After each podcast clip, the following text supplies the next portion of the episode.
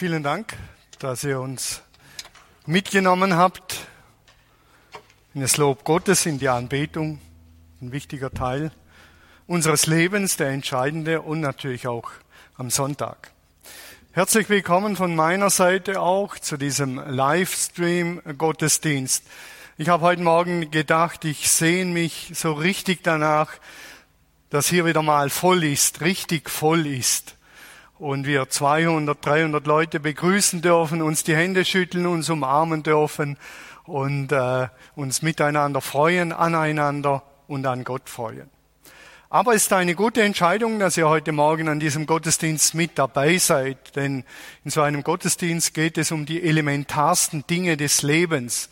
Es geht um Gott, es geht um Leben, wie Leben gelingen kann, es geht darum, wie man sterben kann und es geht darum, wohin man stirbt. Und das sind die elementaren Dinge, die der christliche Glaube bearbeitet. Und heute Morgen machen wir ein ganz großes Fass auf und das Fass von Palmsonntag. Andreas hat es bereits angesprochen. Palmsonntag ist was ganz, ganz Elementares. Und als ich mich so vorbereitet habe, äh, kam der Gedanke oder die Erinnerung an eine meiner Vorlesungen, die ich erleben durfte. Und der Dozent zum Thema Offenbarung sagte, das war das Erste, was er sagte, nachdem er uns als Studenten begrüßt hatte, hat er gesagt, ich hoffe, dass es euch nicht so geht, wie es jenem ging, der einmal sagte, ich hätte manches auch besser verstanden, wenn man es mir nie erklärt hätte. Und ich hoffe, dass ihr anschließend nicht sagt, Palmsonntag hätte ich besser verstanden, wenn es der heute Morgen nicht erklärt hätte. Ich hoffe, dass eure Herzen geöffnet sind und ihr aufnehmen könnt. Und das meine ich so. Aufnehmen könnt, was Gott euch sagen will. Und vielleicht sind ein paar Sätze von mir dabei. Palmsonntag läutet ja die Karwoche ein. Und das sind die, ich sag's mal so und ich meine so die weltbewegendsten Ereignisse, die da kommen. Karfreitag, Kreuzigung. Um was geht's da? Ostersonntag, Auferstehung, das Ereignis schlechthin. Und dann geht's ja weiter im Kirchenjahr mit Pfingsten. Und diese Woche wird mit dem Palmsonntag eingeläutet sozusagen. Ich hoffe, dass wir die Geschichte auf uns wirken lassen können, die Geschichte als Geschichte und äh, dass wir ein paar innere Bilder mitnehmen für unser Leben. Ich lese mal die Geschichte von Palmsonntag. Regina und ich, meine Frau und ich, wir waren vor drei Jahren in Israel, genau am Palmsonntag in Jerusalem und wir haben ein Riesenspektakel erlebt, wie nämlich so ein riesengroßer Umzug mit Menschen aus allen Nationen in Jerusalem eingezogen ist und ihr werdet die Bilder hinterlegt nachher sehen. Und wir lesen, nachdem Jesus dieses Gleichnis erzählt hatte, also er hat den Jüngern noch was mit auf den Weg gegeben, ging er weiter nach Jerusalem. In der Nähe von Bethphage und Bethanien, zwei Ortschaften am Ölberg, schickte er zwei seiner Jünger voraus mit dem Auftrag, geht in das Dorf da vorne gleich am Ortseingang, werdet ihr einen jungen Esel finden, der dort angebunden ist auf ihm ist noch nie jemand geritten. Bindet ihn los und bringt ihn her. Sollte euch jemand fragen, warum ihr das tut, dann sagt ganz einfach, der Herr braucht ihn. Die Jünger gingen dorthin und fanden alles so, wie Jesus es ihnen beschrieben hatte. Als sie den Esel losbanden, fragten die Besitzer, Hallo, warum tut ihr das? Sie antworten, der Herr braucht ihn. Dann brachten sie den jungen Esel zu Jesus. Sie legten dem Tier ihre Mäntel auf den Rücken und ließen Jesus aufsteigen. So zog er weiter und die Menschen breiteten ihre Kleider als Teppich vor ihm aus. Als Jesus sich schon der Stelle näherte, wo der Weg vom Ölberg nach Jerusalem hinunterführt, brach die ganze Menge der Jünger in Jubel aus. Sie dankten Gott für die vielen Wunder, die sie miterlebt hatten. Laut sangen sie, Hosianna, Hosianna. Gepriesen sei der König, der im Auftrag des Herrn kommt. Gott hat Frieden mit uns geschlossen. Lob und Ehre sei Gott hoch im Himmel. Das ist also die Geschichte, der Einzug von Jesus mit seinen Jüngern äh, an Palmsonntag. Israel war zu der Zeit, als Jesus mit seinen Jüngern unterwegs war und in Jerusalem einzog, war Israel besetzt von den Römern. Und das war eine ganz üble Angelegenheit. Sie mussten hohe Steuerabgaben zahlen, eine große Unruhe war, eine große Ungerechtigkeit, Unterdrückung, Folter und Willkür herrschte. Und da war die große Hoffnung dieses unterdrückten Volkes, die ganz große Hoffnung, dass es so kommen wird, wie beim großen Exodus, den Andreas erwähnt hat, der Auszug aus Ägypten. Und so haben sie darauf gehofft, dass ein Befreier kommt und dass dieser Befreier die Römer raushaut, besiegt ein für allemal. Und sie hatten so eine Erinnerung an einen dieser großen Freiheitskämpfer, Judas Maccabäus, der im Jahr 167 bis 165 vor Christus eine andere Nation besiegt hatte. Und darauf hofften sie. Allerdings muss man sagen, dass die Geschichte von Judas Maccabäus damit endete, dass Jerusalem wieder erobert wurde. Also die Freiheit war nur von kurzer, kurzer Dauer. Die Jünger hatten seine Wunder erlebt und hatten erlebt, was dieser Jesus alles tut, dass er sogar Macht hat über die Naturgewalten, sogar Macht hat über den Tod.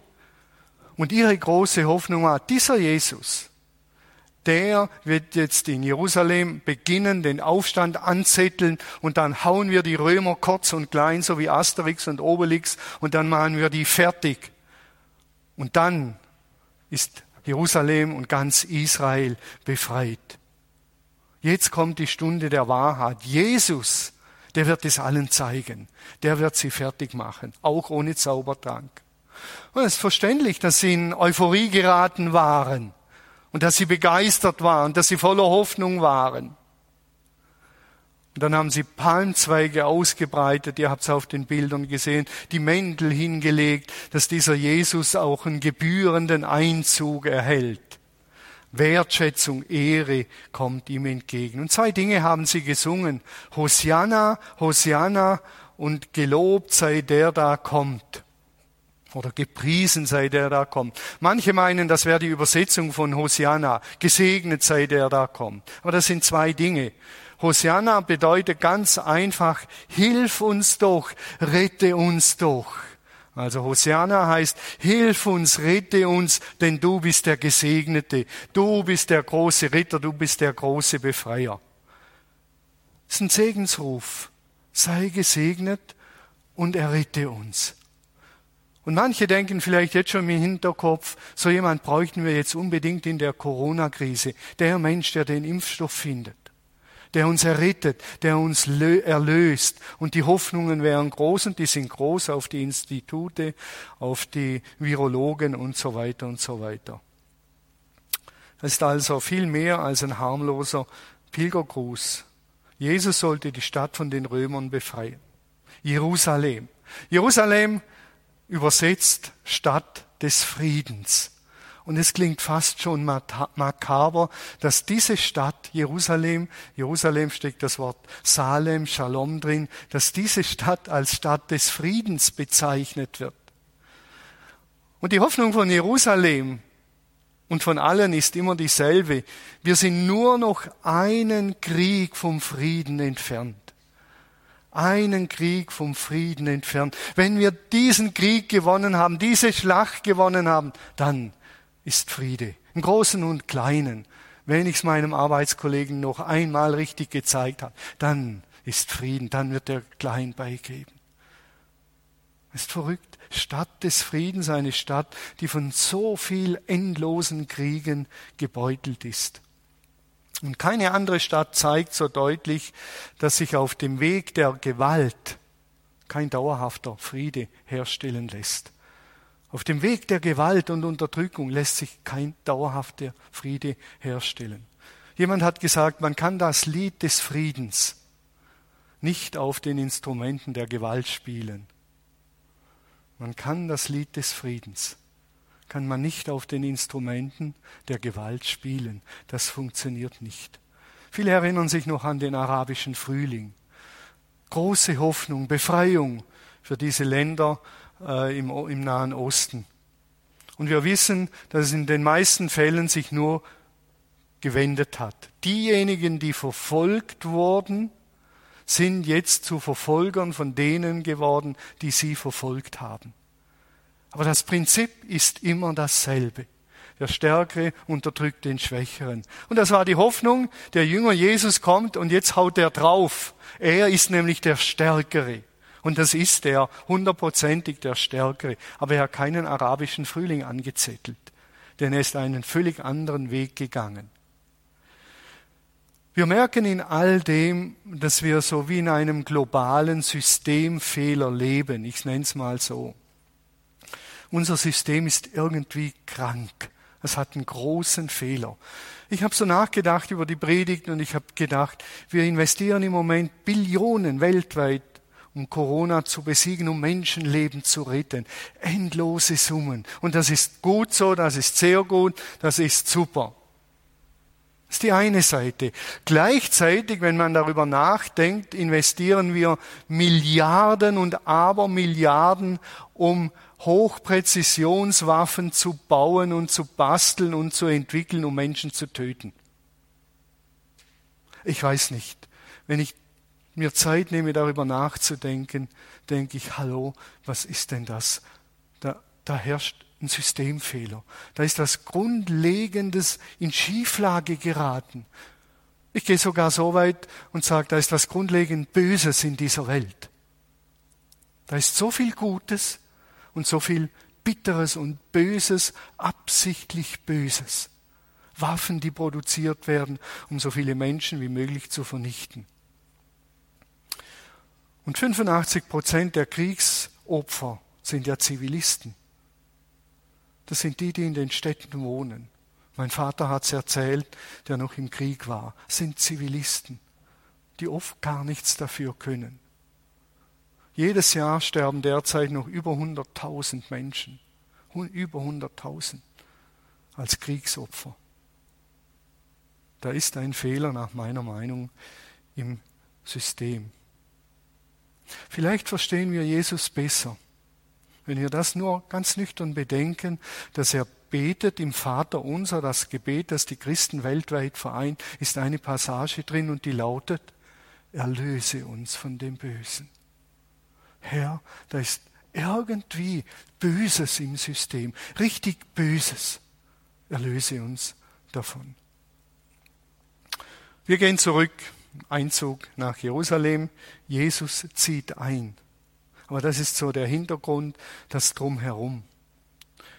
Und jetzt hier die Hoffnung der Leute, der wird eine große Armee sammeln, Freiheitskämpfer und zuschlagen, diese Hoffnung und dann das, was sich abspielt. Der Friedefürst, der Friedensbringer kommt.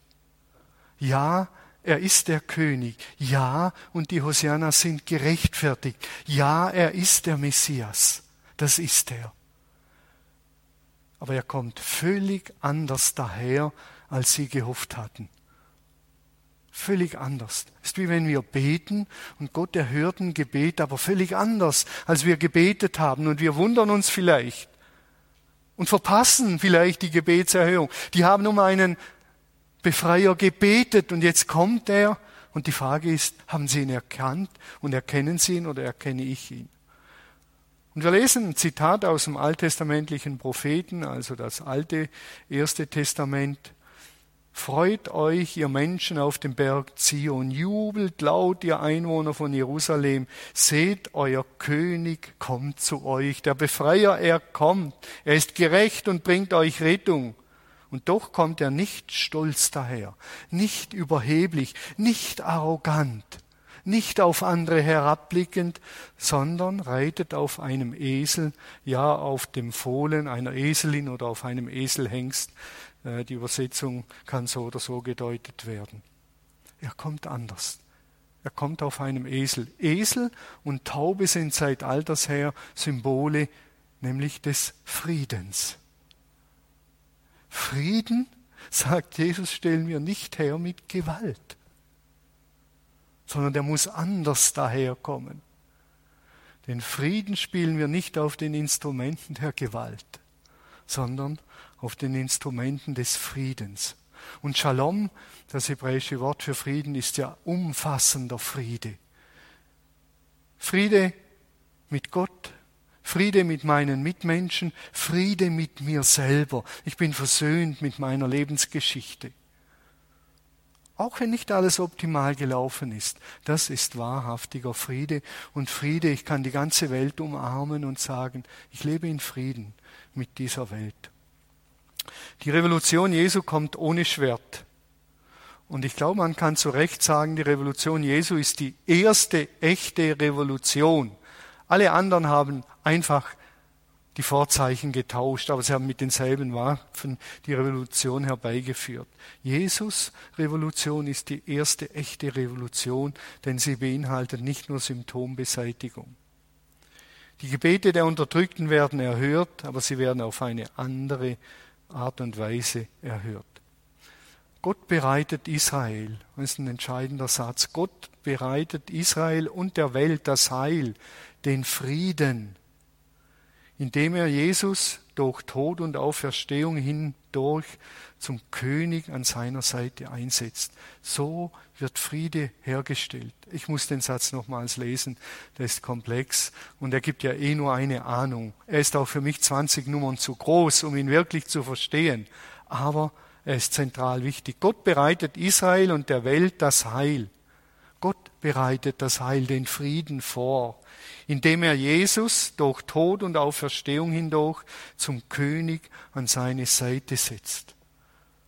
Karfreitag werden wir mehr von dem hören. Ostersonntag werden wir mehr von dem hören.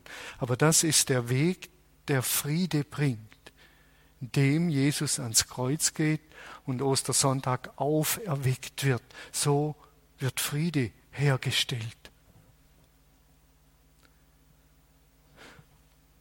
Wie sieht die Umsetzung von dem in unserem Leben aus? Die Bibel will ja, die will ja Relevanz haben für mein Leben und für euer Leben.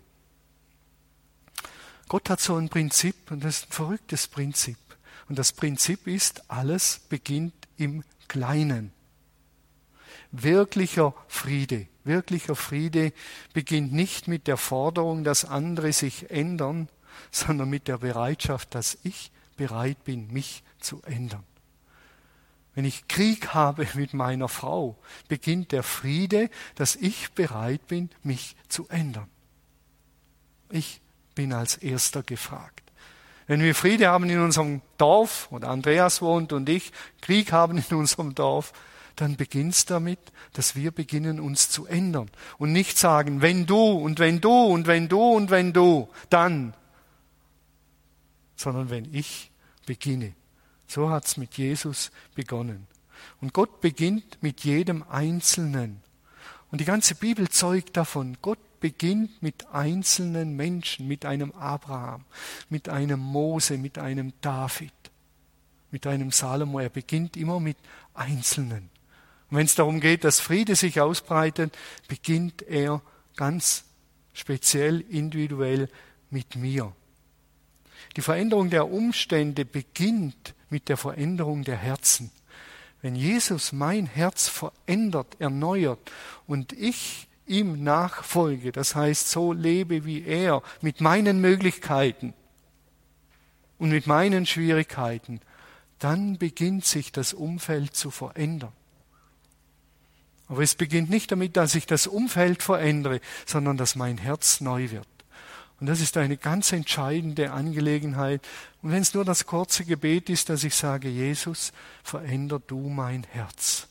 Zieh du bei mir ein. Schenk mir eine neue Gesinnung, eine neue Denkweise, aus der eine neue Handlungsweise kommt.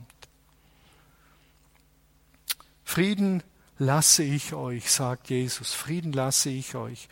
Meinen Frieden gebe ich euch, nicht gebe ich euch, wie die Welt gibt. Euer Herz erschrecke nicht und fürchte sich nicht. Und das stimmt.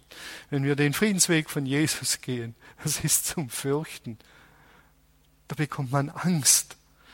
Denn man vergeltet nicht Gleiches mit Gleichen. Man geht einen anderen Weg.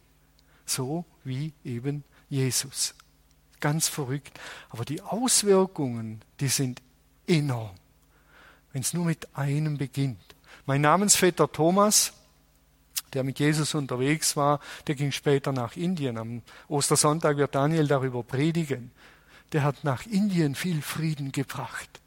Und als ich in Indien war, vor zwei Jahren, habe ich Thomaskirchen gesehen, die auf ihn zurückgehen, weil er dort Menschen zu Jesus gebracht hat oder Jesus zu ihnen. Und das Entscheidende ist, dass wir die Bibel, so hat es mir jemand diese Woche geschrieben, auswendig leben.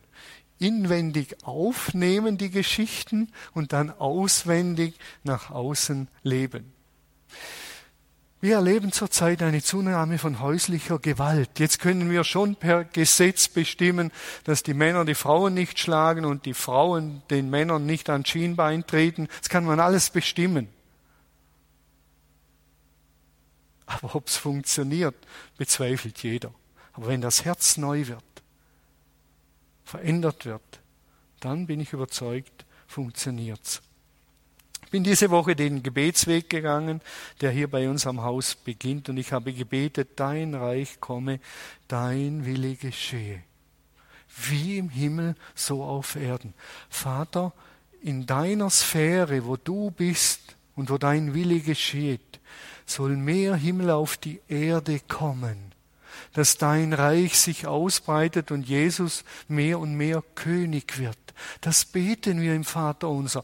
Dein Reich komme, dein Friede, dein Wille soll von dieser anderen Sphäre auf dieser Sphäre, in der wir leben, Einfluss bekommen und erlöse uns von dem Bösen. Erlöse uns von diesem scheiß Coronavirus. Erlöse uns. Bring Heilung von deiner Welt in unsere Welt. Gott ist nicht weit weg. Er ist nur in einer anderen Sphäre. Lass dich nicht vom Bösen überwinden, sondern überwinde das Böse mit Gutem. Das ist der Weg von Jesus. Er hat das Böse mit Gutem überwunden durch Gottes Kraft. Ich habe vor einiger Zeit eine Geschichte gelesen, eine ganz verrückte Geschichte von einem Mann, der aus dem Haus ging und seine drei oder vierjährige, seinen drei oder vierjährigen Sohn auf dem Arm hatte. Und dieser Sohn wurde bei ihm auf dem Arm erschossen. Er geht aus dem Haus, im Nahen Osten abgespielt, und der Sohn wird auf seinem Arm erschossen. Und dieser Mann hat etwas besonders Bemerkenswertes gemacht. Wochen später, nachdem er den Verlust einigermaßen ansatzweise verkraftet hat, hat er über die lokalen Zeitungen bekannt gegeben, er würde sich gerne mit diesem Mörder treffen. Nicht um sich zu rächen, sondern um zu verstehen, weshalb man so eine Tat tun kann. Und er hat gesagt, wir müssen die Tiere besiegen, die hinter diesen Taten stecken, nicht die Menschen. Und da sind wir wieder beim Bösen. Ich glaube, wir haben das Böse verharmlost.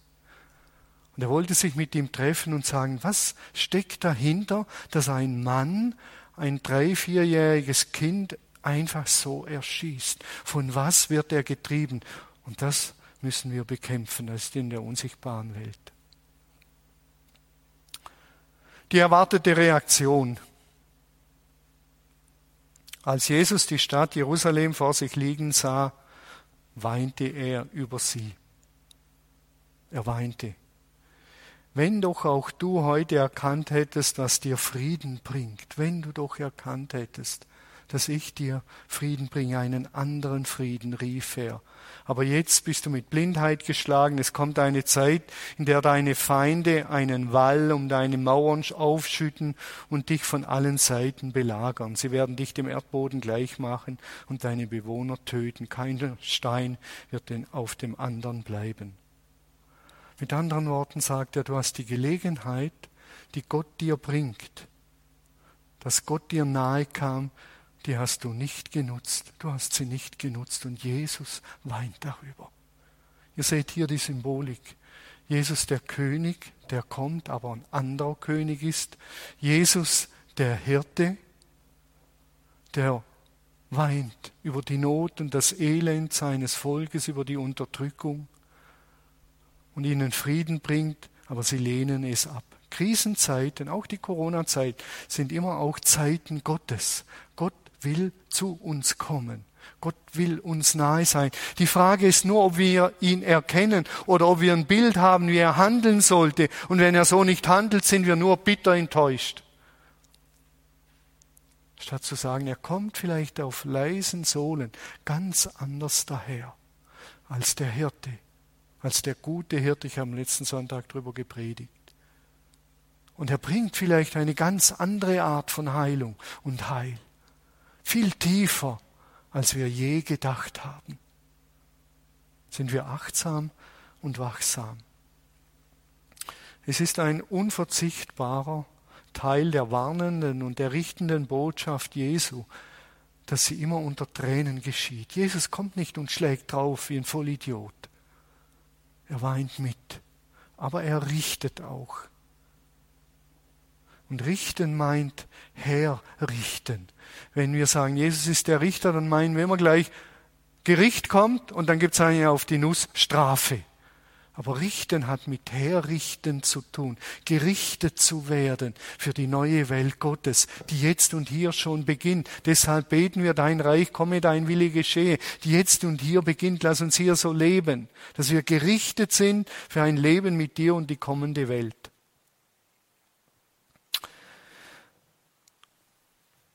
Unsere Töchter erzählen immer wieder, die sind ja inzwischen erwachsen, verschiedene Geschichten. Und eine Geschichte davon ist, geht bisschen in diese Richtung und verdeutlicht das. Sie erzählen immer wieder die Geschichte, dass sie, äh, wir in Eirach gewohnt haben und sie gingen immer gern zu ihren Neffen und Nichten, zum Beispiel zum Andreas und zur Sonja und so weiter.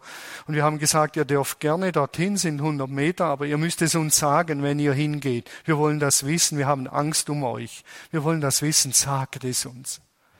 Die sind immer wieder gegangen, ohne das zu sagen. Und in meiner letzten großen Not und keine Ahnung, was ich tun soll, habe ich gesagt, wenn ihr noch einmal rübergeht, ohne etwas zu sagen, muss ich euch leider eins auf den Po hauen. Ich weiß, das ist ganz schlimm. Äh, vielleicht doch nicht so schlimm. Und ich habe gesagt, ich, ich, ich muss das. Und sie sind wieder rübergegangen. Und jetzt war ich im Zugzwang. Und sie erzählen diese Geschichte immer wieder, heute mit Lachen, vielleicht auch Tränen in den Augen. Und dann sagen sie, und der Papa hat uns eine hinten drauf gehauen. Das hat er getan. Und dann haben wir gesehen, dass er weint. Gleichzeitig hat er geweint. Er hat uns gerichtet und unter Tränen. Es hat mir so wehgetan damals. Ich habe es fast nicht hingekriegt. Und manchmal denke ich, Gott lässt Dinge zu, damit wir wach werden und uns ihm zuwenden. Nicht, dass er die Dinge initiiert, aber der lässt sie zu. Für kurze Zeit bricht das Böse ab und zu durch, damit wir umkehren. Aber er sitzt dabei und weint und weint und nicht mit Schadenfreude. Denen habe ich es jetzt gezeigt, denen habe ich jetzt eine reingewirkt, sondern er weint mit uns. Eine ganz wichtige Passage in diesem ganzen Denken, auch in dem Denken, was kommende Woche auf uns zukommt.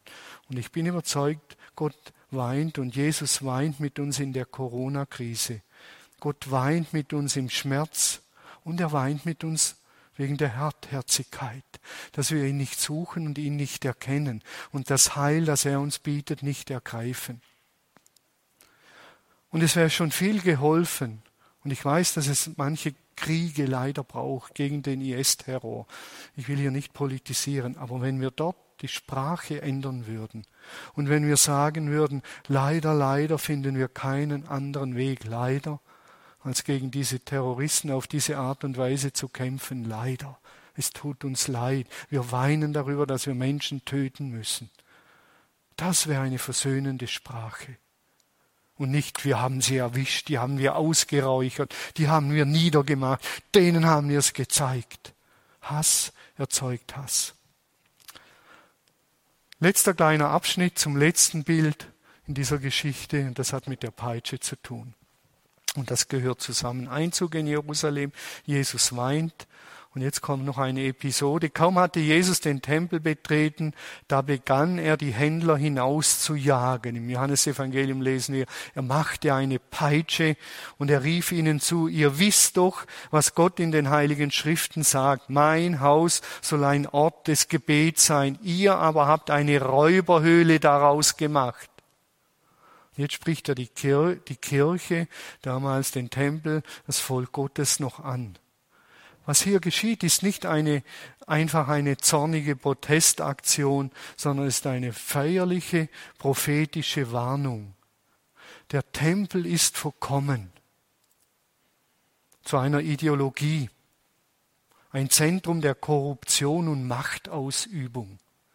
Und das auch, die Krise, die wir im Moment erleben, ist ein Weckruf für die Kirche. Was seid ihr als Kirche? Für was steht ihr? Geht es euch um Macht? Funktioniert ihr nach den gleichen Mechanismen wie die Welt? Oder seid ihr ein Haus des Gebets? Der Vorwurf von Jesus ist, ihr habt Gott nicht mehr als Zentrum. Nicht mehr Gott steht im Zentrum, sondern Macht und Korruption, Politik. Und als Kirche, Kirche Lindenwiese müssen wir uns fragen, begegnen hier Menschen Gott. Das ist das Zentrum. Denn Gebet ist Kontaktaufnahme mit Gott.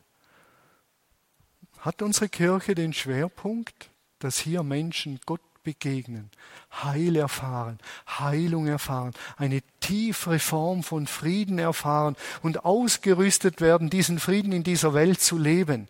Das Zentrum ist, begegnen sie Gott. Und in dieser Krise müssen wir uns fragen, ist das der Fall? Begegnet man hier Gott, findet man hier Heil. Kein Haus des Gebets, nicht mehr Gott im Zentrum, sondern Politik, Machtansprüche, sich selbst profilieren, was auch immer. Für was steht unsere Kirche? Kirchen sind geschlossen, heißt, weil sie nicht mehr systemrelevant sind. Und ich frage mich, wieso lässt Gott zu, dass die Kirchen geschlossen sind?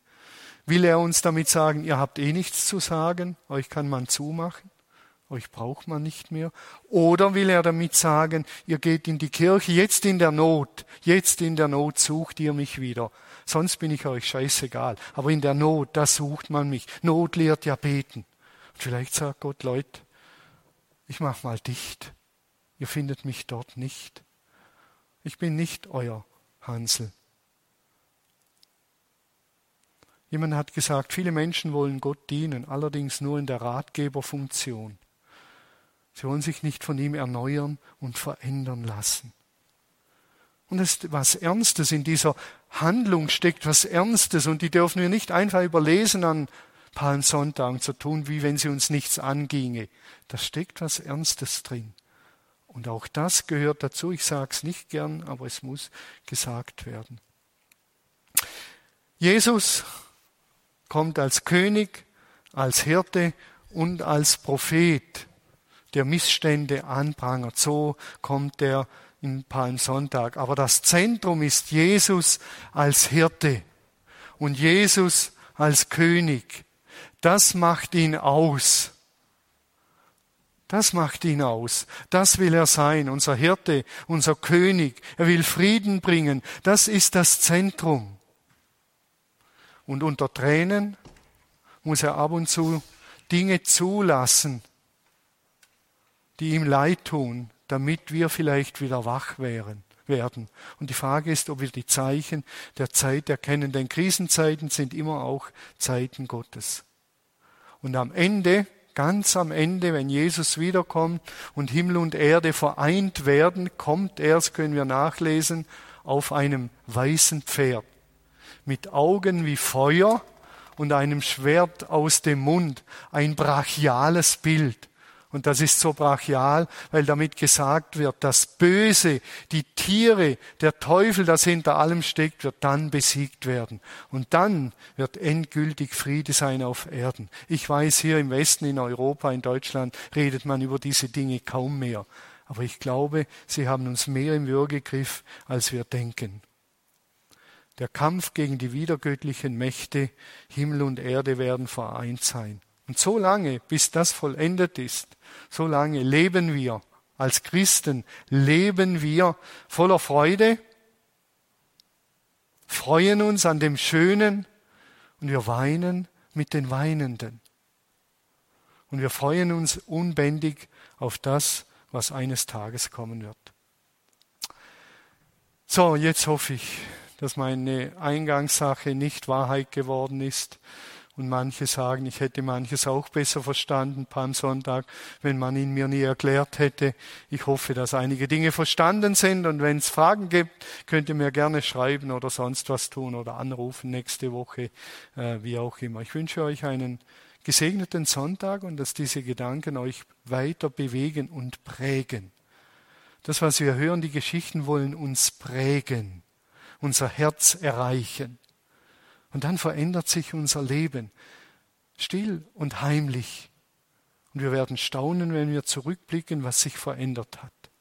Einen schönen Sonntag wünsche ich allen.